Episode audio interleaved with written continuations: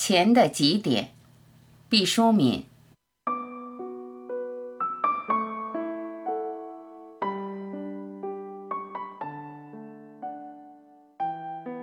小时候猜一道智力题，问：从地球上的什么地方出发，无论往哪里走，都是朝向南？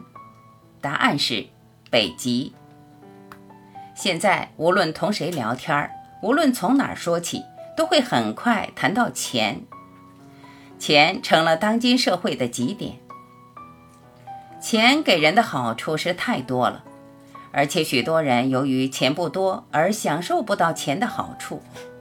人对于得不到的东西就需要想象，想象的规律一般是将真实的事物美化。比如我们说。我们看到一位大眼睛、戴口罩的女士，就会想她若摘了口罩，一定是美丽动人。其实不然，口罩里很可能是一对龅牙齿，人家原是为了遮丑的。我当过许多年的医生，虽是无钱之人，却凭医疗知识想象钱的功能是有限的，理由从人的生理结构而来。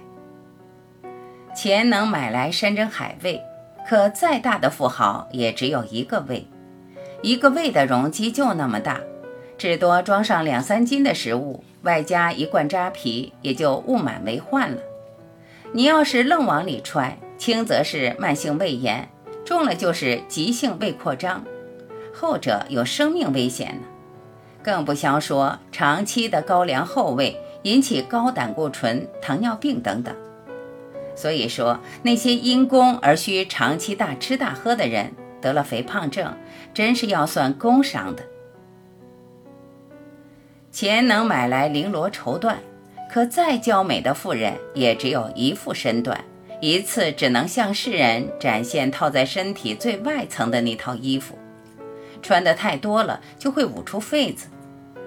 要是一天老换衣服变成工作，和有钱人的初衷不符了。再说，人类延续种族、愉悦自身的那个器官吧，更是严格遵循造物的规律。无论科学怎样进步，都不可能增补一套设备。假如无所节制，连原装的这一份都进入绝对不应期，且不用说那种种秽病了。电线杆子上的那些招贴纸是救不了命的。人和动物在结构上实在是大同小异，从翩飞的蝴蝶到一只最小的蚂蚁，都有腹腔和眼睛。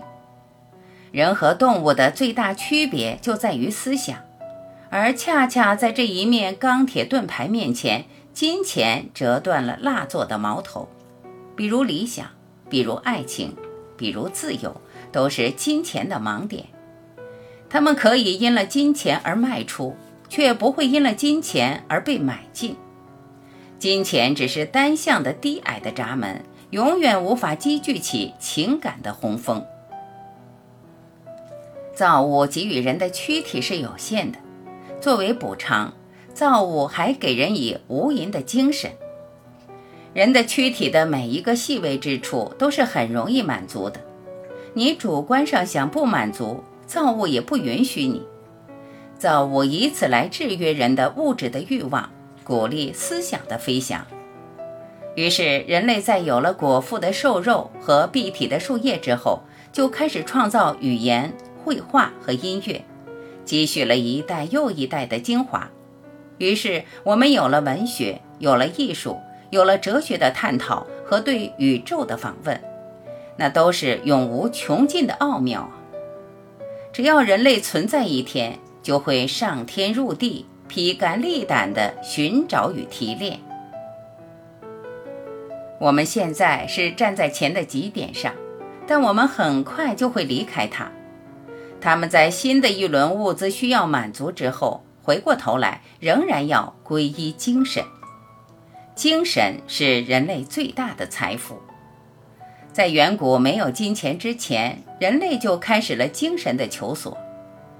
人类最终也许将消灭金钱，但毫无疑问的是，人类的精神永存。